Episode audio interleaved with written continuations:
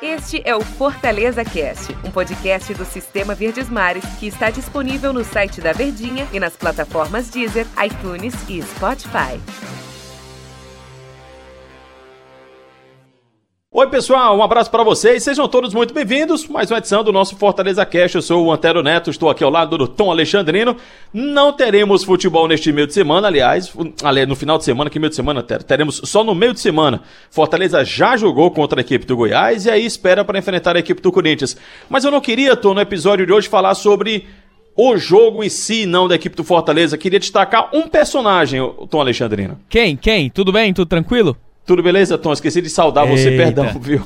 Tudo bem, né, Tom Alexandrino? Tudo bem, já tá nos preparativos Queria... aqui pro enxoval da equipe, mas continue. Ah, sim, tudo bem, importante. Ah, dá porque é crescer e multiplicar, né? É. Mas é o seguinte, WP100 é o WP9, o Wellington Paulista. Acho que vale a pena, acho que, acho não, vale a pena a gente tocar no assunto Wellington Paulista, destacar o Wellington Paulista porque tem muitos aspectos positivos e também de dúvidas com relação ao centroavante do Fortaleza.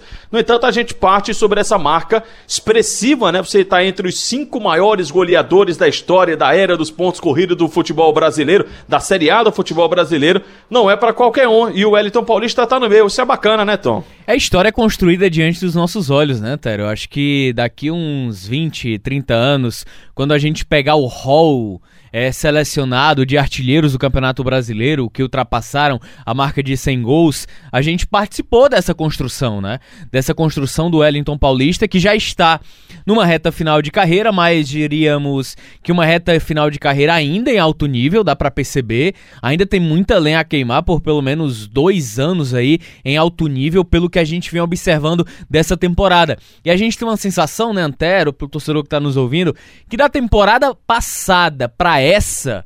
Não, eu vou pegar até da Chape, que ele hum. tava na Chapecoense há dois anos, pra essa, o cara não mudou nada, mantém o mesmo nível. E aí a idade aumentou, a idade cronológica, mas fisicamente é um cara que aparentemente se cuida, é um cara que, que tem todo um respaldo para estar dentro de campo, além de ser uma liderança, de, do cara que posiciona o sistema ofensivo dentro de campo, então é uma peça fundamental de liderança. Não à toa, o Chamusca chega no Fortaleza e automaticamente já promove o Wellington Paulista para titularidade. E por que que nos últimos jogos do Rogério ele não estava tão em alta, Tom? Modelo de jogo, Antero. E aí eu, eu digo que esse modelo praticado pelo Rogério, é, o Rogério ele é muito fechado às suas convicções é, convicções que deram certo nos últimos três anos. Eu não estou fazendo nenhuma crítica. É muito mais uma explicação em relação ao que talvez o Wellington Paulista tenha ficado tão de fora. Eu, não sabendo de nenhuma situação interna, e aí observando o comportamento dentro dos jogos, na minha cabeça, é uma situação que entra muito mais no contexto de modelo de jogo, de uma equipe com mais mobilidade, de uma equipe sem atuar com um centroavante fixo, de um Fortaleza que se tornou, na palavra tática da moda, reativo. E uma equipe reativa joga muito em contra-ataque. Como é que você vai jogar puxar contra-ataques com o Wellington Paulista, você terá um pouco mais de dificuldade. Eu acho que num primeiro momento era muito mais para modelo de jogo e a gente percebia isso dentro de campo. A gente percebeu nos últimos anos no futebol, meio que os especialistas é, porque o futebol é muito cíclico, né? Ele vai girando, daqui a pouco entra em moda outra coisa. Mas saiu de moda os especialistas. Explico. Você não tem mais um volante só marcador. Você precisa sair para o jogo. O camisa 10, aquele pensador, não tem mais espaço para ele. E teve um tempo, Tonte, que a gente ficou a imaginar, e até falou-se muito isso no mundo do futebol, de que o 9 ele estava com seus dias contados, o centroavante ele estava com seus dias contados. Aliás, o centroavantão só é muito difícil contar com ele hoje em dia. Ah, Antero, quem é o Wellington Paulista? É um cara que se adaptou. Eu tô com o Alexandrino com, no, nos anos, com o passar dos anos, a experiência chegando, o Wellington Paulista, ele é um camisa 9, ele não é um velocista, mas ele também não é só aquele aquela árvore e aquele jogador que você necessite jogar para ele. Porque antigamente, quando, antigamente no passado não é muito distante, quando você tinha um 9, um centroavante, assim, não, o time precisa jogar para esse cara. Não dá para fazer isso hoje em dia. E o Wellington Paulista, mesmo com as suas limitações de velocidade, ele se encaixa um pouco. Na cabeça do Rogério não estava se encaixando. Mas ele se encaixa nesse time que precisa ter velocidade também, porque ele dá uma adaptada, né, Tom? É, é um jogador que tem mobilidade, né? Um jogador que tem passe, é um jogador que sai da área, não é efetivo para executar a função, mas ele ainda é um centroavante, a moda antiga, que sai muito da área, é um cara que vem marcar, é um cara que tem compreensão tática, é um cara que abdica dos seus gols, das suas características para se adaptar à maneira do time de jogar, para que ele seja útil para a equipe. Isso foi perceptível, por exemplo, ano passado, quando o gol dele demorou, né? Ele fazia muito jogo sujo entre aspas, né? Para que o Júnior Santos tivesse mais liberdade, quando era o Júnior Santos ainda no Fortaleza, para entrar na área, para ser o cara goleador. Não à toa era o artilheiro do Fortaleza até a saída dele mesmo lá, quando foi vendido um pouco mais de um milhão. E aí foi um Fortaleza que buscou se adaptar. Só que para você jogar em torno do centroavante, você precisa de no mínimo um cara mais centralizado, não necessariamente um 10, mas é porque a gente se adaptou muito à maneira do Rogério Ceni pensar o jogo, do Rogério Ceni pensar a maneira de atuar, e aí a utilização de quatro atacantes não tem um meia, tem um cara centralizado que ano passado quem fazia, quem desempenhava esse papel era o Romarinho, aberto do lado direito o Edinho, do lado esquerdo o Oswaldo, então dava mais mobilidade, proporcionava o jogo do centroavante de um cara com as características do Wellington Paulista. Esse ano ele mudou um pouco a sua maneira. Ele mudou muito mais em virtude da ausência de peças, né?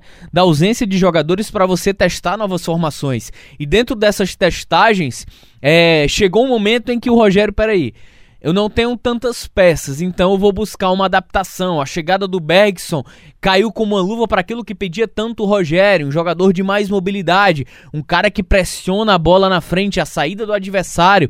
Pode não ser um jogador tecnicamente brilhante ou até em alguns momentos um goleador nato, mas é um atleta que se encaixava perfeitamente na maneira de atuar do Fortaleza. E a maneira de jogar do Fortaleza proporcionava também, pensando no, na, com a cabeça do Rogério Senni, né? Que o jogo fluísse a favor do Beckson, assim como passou a fluir mais a favor do David. Hoje o Fortaleza carece da presença de Wellington Paulista? Mesmo com esses números de seis gols no Brasileirão e 12 na temporada? Você precisa abdicar. Hoje, com Marcelo Chamusca, você tem que abdicar de alguém. Quem é esse cara? Para você ter o Wellington Paulista em campo, na minha cabeça, você vai ter que abdicar de um dos velocistas ou abdicar do David. Você não vai, vai ter muita dificuldade em jogar com esses dois mais postados ali na frente quando você não quiser abrir mão dos dois velocistas. Ele usou quem, por exemplo, na última partida? Oswaldo de um lado, Romarinho do outro. Eu não vejo Fortaleza sem esses dois caras é, de amplitude. Eu não vejo, sinceramente. E o modelo de quatro atacantes do Rogério Ceni não é um modelo que o Chamusca sabe trabalhar. Não é um modelo em que o Chamusca domina. E ele já deixou isso bem claro nas entrevistas coletivas que ele deu. A não ser que ele faça uma super adaptação, né? Ele traga talvez o Romarinho de volta ali para o meio, como fazia com o Rogério. É, coloque talvez o David mais aberto, eu não sei. Eu confesso que é, pela tendência natural das coisas, alguém vai rodar. Não sei se vai ser o Wellington Paulista, não sei se vai ser o David. Eu acho muito difícil o David rodar na, na forma como joga, da maneira como protege, como abre espaço na zaga adversária. Então é um cenário difícil para a gente observar. E é muito delicado a gente tecer agora, talvez, um palpite. E é muito delicado porque a gente está falando de tudo isso do Wellington Paulista, né? E mesmo com tudo isso, aí na cabeça do Chamusca ele vai ter que resolver o que que pesa mais, a história, até o presente mesmo, né? Os gols que o Wellington Paulista vem fazendo, ou ele pode ser uma arma para um momento do jogo, para uma alternativa de jogo, ou se já começa o jogo assim, mas isso é assunto para o Chamusca. Mas a gente faz a nossa parte aqui de olhar, de tentar identificar e explicar para você ao longo dos episódios do nosso Fortaleza Cast. Antônio Alexandrino, obrigado pela presença, obrigado pela companhia. Parabéns ao Wellington Paulista, independente se ele vai continuar titular ou não, mas você está entre os cinco maiores artilheiros dos pontos corridos na história do Campeonato Brasileiro da Série A. É uma marca que você precisa celebrar e destacar. Parabéns ao Wellington Paulista e obrigado, viu, Tom? Valeu, Antero. Foi bom demais, hein? Valeu, pessoal. Muito obrigado. Compartilha aí, tá? Esse podcast com todo mundo. Todo dia a gente tá aqui batendo papo sobre as notícias do Tricolor. Valeu, um abraço, tchau, até a próxima. Este é o Fortaleza Cast, um podcast do Sistema Verdes Mares que está disponível no site da Verdinha e nas plataformas Deezer, iTunes e Spotify.